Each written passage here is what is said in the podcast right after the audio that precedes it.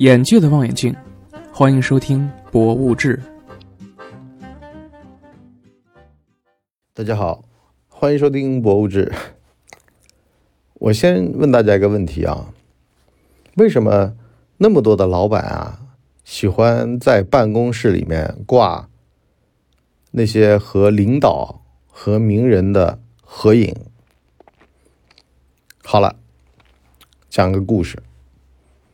话说呀，曾国藩有这么一个干爹。在中国的农村啊，好多时候小的时候啊，你得去拜这么一个干爹。这干爹呢，一般是一个普通人。为了呢小孩好生养，还得叫狗剩。就说啊，这小孩不是我们家的啊，而且呢，这小孩啊命特别贱，所以呢，您就别盯上他了。哎。曾国藩的那会儿呢，就有这么一干爹，啊，好多年没见了。老头呢是一个普通人，一农民。可是呢，有一天他受了冤屈，这个恶霸呀就串通县衙，啊，打官司欺负他。他呢就被打了几十大板之后呢，难受。当时呢，这个两江总督的任上呢，曾国藩呢就是两江总督。哎，跑到这个南京啊，找他哭诉，说啊，干儿子啊，我不欺负了。曾国藩一看，哟，干爹来了啊，完事儿让老婆好生伺候着啊，安排好，安顿好，吃饭干嘛弄好。老头呢，安顿两天，以为呢这儿子把这事儿给忘了，就提醒他说，哎，儿子，我来不是找你吃吃喝喝的，我有正事儿。我前几天跟你说的那个，我受的委屈，我现在这口气我咽不下去。老曾说：“哎呦，爹啊，您请好吧，这两天啊，完事儿了怎么地呢？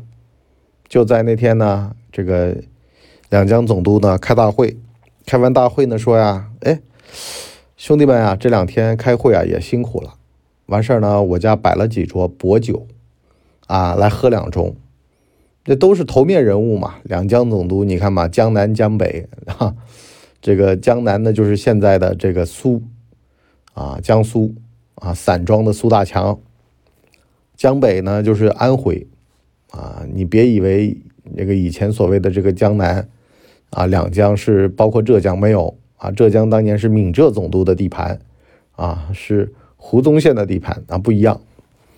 那好了，这会儿呢。这帮人说：“哎呦，大哥吩咐嘛，那当然得来了。来了呢，这个两桌人吃饭，吃着呢，曾国藩就引荐了这么一老头说：‘这是我干爹，啊，这两天呢在我家，啊，老头呢，这个从小对我特别好，我呢就当场吧，就拿出一副扇子，啊，什么祝祝我干爹长命百岁，啊，就写上。”写完了之后呢，就说啊，哎，以我干爹长命百岁啊为题，你们在上面啊作诗作画，题材不限啊，这个五百字哈，反反正就叫他们提东西，那人家肯定踊跃了呀。首先呢是文人雅士有这爱好啊，在在扇子上面提东西，其次呢是这会儿是最好的表现机会了。那领导说了呀。是吧？那个我得表现出我的艺术才能啊！以前古代人都风雅啊，这才能好的话呢，被领导看上还能升职加薪，所以呢非常踊跃啊！大家都写了，写完了之后呢，这干爹拿着把破扇子，心里面憋屈，然后呢吃完饭闷闷不乐啊，这个还。嘴巴里咕哝的说：“弄把破扇子，我那事儿什么时候把搞定啊？”曾国藩呢听到了，没言语。曾国藩老婆就把老头拉过来说：“哎呀，不是说了吗？这把扇子你拿着，回去有大用。”然后呢，这老头呢就被打发了，回老家去了。回去之后呢，还是这样，去县衙告状。啊，这个县太爷一看你怎么又来了，刚想拿棍子揍他，然后呢，这干爹就拿东西说：“你等会儿，我这有把扇子，啊，我也不知道什么用，反正呢，人家跟我说有用，你看一眼。”哎呦喂，上面全都是头面人物啊！这个随便摘一个都是厅局级的，你一个县处级的算什么？而且里面还有他顶头上司啊！住这老爷子长命百岁，鸿福齐天。你觉得呢？这老爷子什么身份，什么地位？这县官一看，哎呦，这事儿搂不住了。原来收恶霸的钱啊，想想啊，也都得先吐出来，否则自己的小命就不保了。啊，用耿彦波的话来说呀，我大你官一级，你不听我的话，哎，你还真不卖我面子，你还真不拿这个干部当回事儿了，啊，拿豆包不当干粮了，你要作死啊你，是吧？叫纪委叫公安好好查查你的经济问题，那就完了呀。所以呢，他想到有鉴于此，他赶紧呢就给这个干爹申冤平反，啊，然后呢恢复名誉。那恶霸就找这县太爷说：“你怎么了？人家手上拿什么玩意儿？你不知道啊？啊，你搞不搞清楚状况？你还要不要命啊？”哎，这事儿就顺利解决。有人就说了呀：“曾国藩这招太狠了吧？哦，自己什么事儿都不沾，完事儿了就弄了把扇子就把这事儿给摆平了。”我问你啊，其实中国的这个政商关系啊很有意思的啊，这个。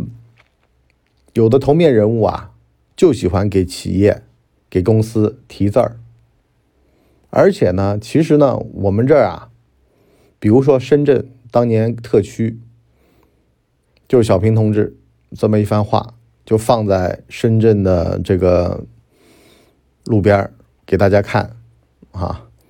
有好多时候啊，其实这都是有寓意的，能够释放出来的政治信号。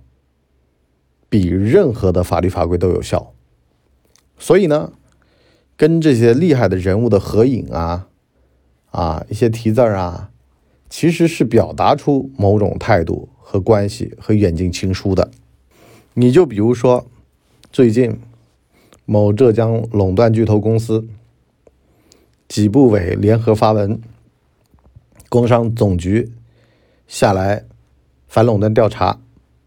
这就是一种信号。另外呢，就是江苏的某巨头企业传出来资金链快断裂，他们的省委书记就直接去他企业里面走访。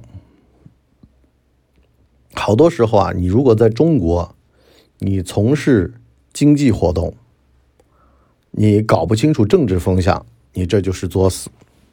而在中国，政治人物，你如果搞不懂经济问题，你官儿也别想当了。这都是相辅相成的。所以呢，你会发现啊，在中国特别有意思的一个现象啊，就是政治人物呀，他就是搞这个所谓的筑巢引凤的啊，就是我这的企业，我得让他日子过好了，我就是一个开发区主任。啊，这个水电煤全部我来负责。你这些企业来了之后，反正不需要担心乱七八糟的问题的。啊，所以呢，治安啊什么的全都在这个人的统筹的范围内。目的呢，就是为了让来的企业放心。啊，特事特办、特批都有。越是对商人友好的地方呢，这个地方的经济就越发达。啊，越是对商人。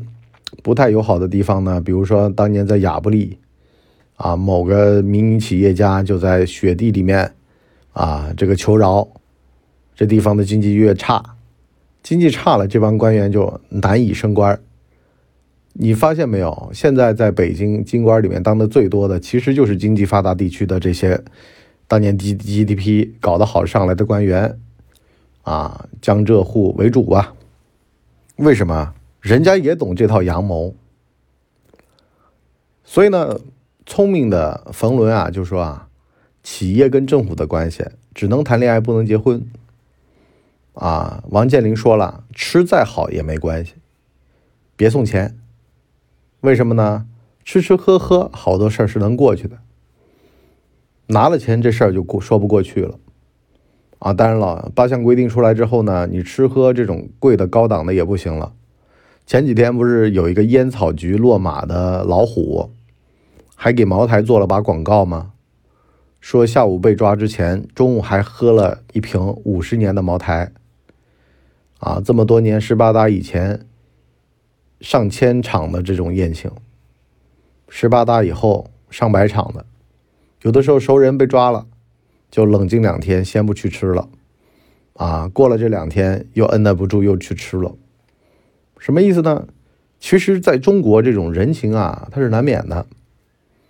但是呢，这几年呢也是非常的严厉啊，很多的原先习惯不好的官员呢。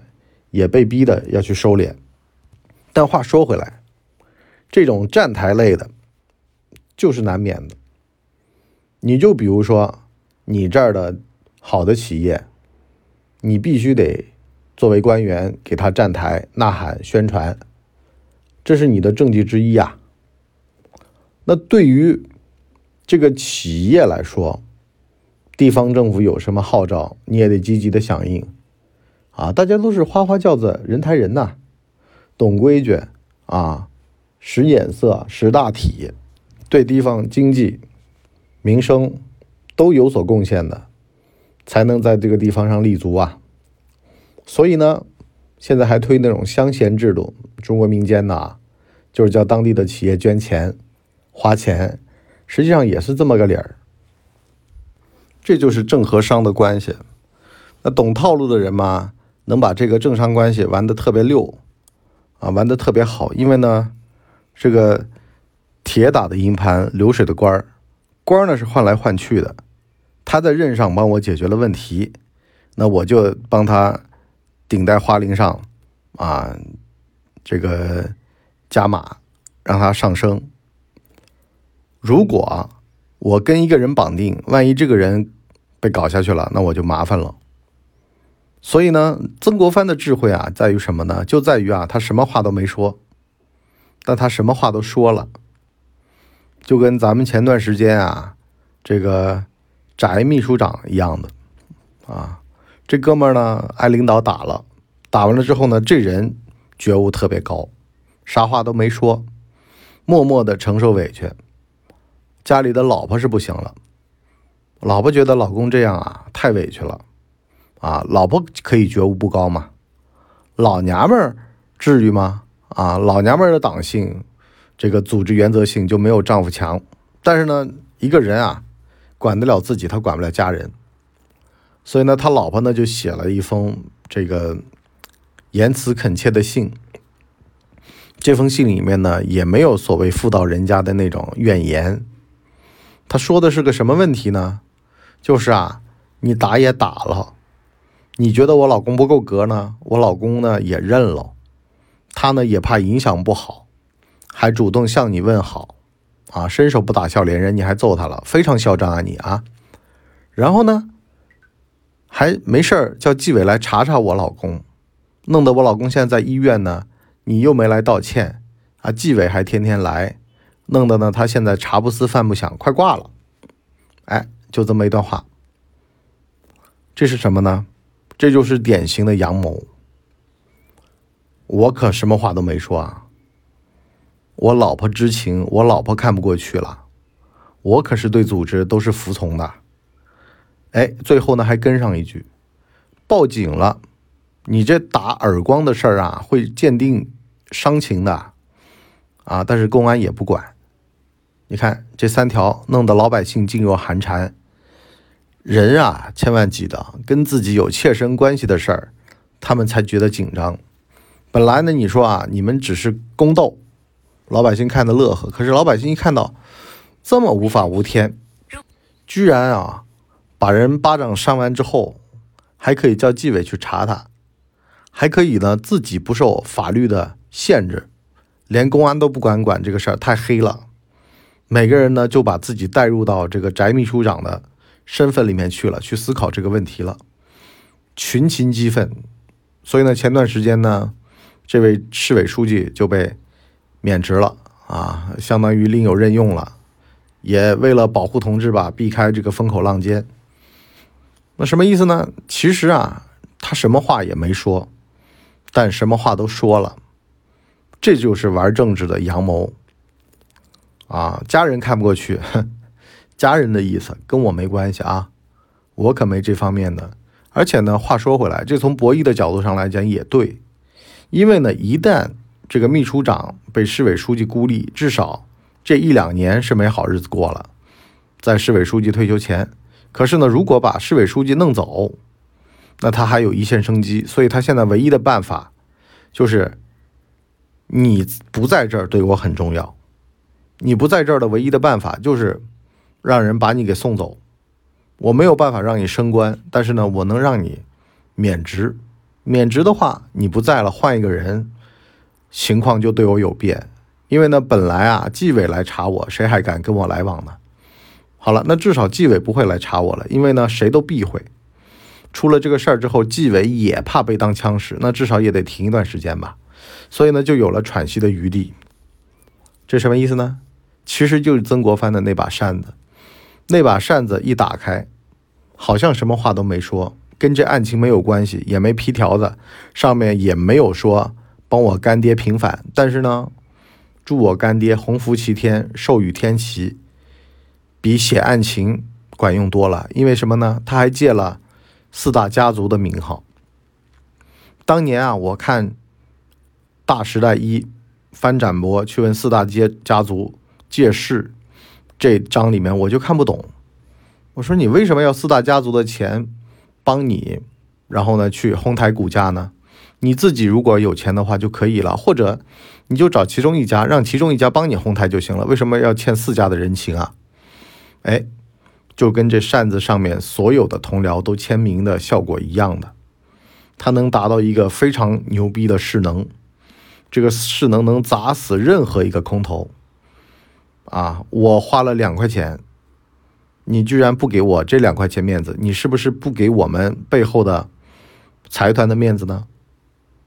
啊，跟整个香港为敌了呀！哎，这就对了。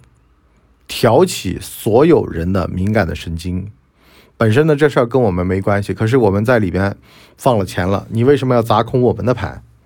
那跟我们四大家族都有关系，那引申出来四大家族身后的所有的人都得参加这场战争，拉进来的人越多，这个事儿他对方成的可能性就越小。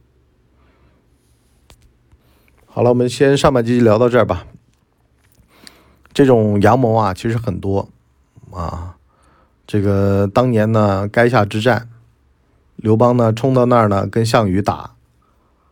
本来呢有彭越和韩信助阵啊，能打个平手。可是呢，彭越、韩信老奸巨猾没来。为什么呢？不见兔子不撒鹰啊！啊，叫兔死走狗烹，你啥条件都还没给我呢。万一我要帮你刘邦打赢了。这会儿我就没筹码了，啊！我先让你刘邦吃吃苦，你跟项羽打一打，好了，被项羽反扑，哎呦，身陷囹圄，难受呀。问张良，张良说：“那废话了，人性啊，对吧？人家取利啊，无利不起早，挺好的啊。这个形式是对咱们最有利的。为什么呢？因为那俩人呢需要利，项羽呢不会给，我们会给。”那我们怎么给呢？你就说呀，这个哪哪哪到海边给你韩信，哪哪哪到山边啊给你彭越，这事儿咱们就马上能赢。他呢就依计行事啊，给俩兄弟写信，兄弟啊啊，哥忘了跟你说了，打赢了你拿这块地儿，你拿那块地儿，啊，这个一块出击。这俩哥们儿一看，哎呦，你看嘛。我们在那等，终于等到了吧？然后呢，三方夹击，垓下之战，项羽自刎。有人就说了，这是什么阳谋啊？其实啊，这就是懂人心、懂人性。你得承认人性的这种劣根性啊！你别眼里容不得沙子。人家要钱挺好的，只要这价码你出得起。其实说实话啊，对于刘邦来说，这些不亏，因为呢，这些地盘本来也不属于自己。而对于项羽来说呢，项羽这个性格是不属于自己的，也不能属于你，这就造成了这个两个人呢，最后呢，只能够替刘邦去卖命。那么话反过来说呢，好多时候啊，当你懂了人心，懂了人性之后呢，你才能够做一番大事业啊！因为呢，这个时候你就通了，好多事情呢你就合理了，甚至呢是你能利用了。如果你不懂人性，不懂人情，你就会处处受限制。你就比如说像曾国藩这个事儿一样的，你批条子，你呢是一个人和列宁和卫兵的故事一样的。那万一要是对方不理你这个面子，你是要吃大亏的。你是两江总督又怎么了？你干扰司法呀？可是呢，你什么话都没说，一帮人呢给他提了一堆字儿，这堆字儿呢也没说案情，啊，就说关系，我们关系到位了。如果说是重视关系的人来看这事儿，马上就明白了。在这儿呢，我也得说一个非常有意思的事儿啊。这个陈小果案件当年非常轰动啊。当时呢，有人呢就从中游说，想让第一看守所的这个这个纪委同意啊。当时呢，大家都同意了，就这个纪委书记啊说不行，严格按照法律法规办。所以呢，没办法，就把这个事儿呢挪到了第二监狱。后来呢，第二监狱受处罚，第一监狱就因为这位。非常刚正不阿的纪委书记呢，就保住了。我想说一件什么事儿啊？如果他们当时利用了曾国藩的阳谋，这结果可能不同了。啊，这就是列宁和卫兵的这事儿的原理。好吧，我们上半集就先聊到这儿。我们下半集呢，跟大家聊聊啊，如果你碰到这种迂回战术。这些人呢，模棱两可，什么话都没说，给你弄来这么一个和领导人的关系的这么一个东西，你是办还是不办？我把你带入到当中，你是一个这个县衙的人，我劝你啊，你如果心里没鬼，你千万别办；如果你心里有鬼，你办了也没用，你迟早还是会被办。那这个博弈要怎么解呢？这个绳套？我们下半集跟大家聊好了，我们今天就先到这儿，我们下期再见，拜拜。哎呦，节目听完了，我是麻辣电台的台长杰森，欢迎大家添加干嘛电台官方微信，微信 ID 是文博小号的全拼，加入我们的社群，一起交流成长吧。干嘛电台扫清你人生路上的所有坑，付费订阅请关注微信订阅号干嘛播客。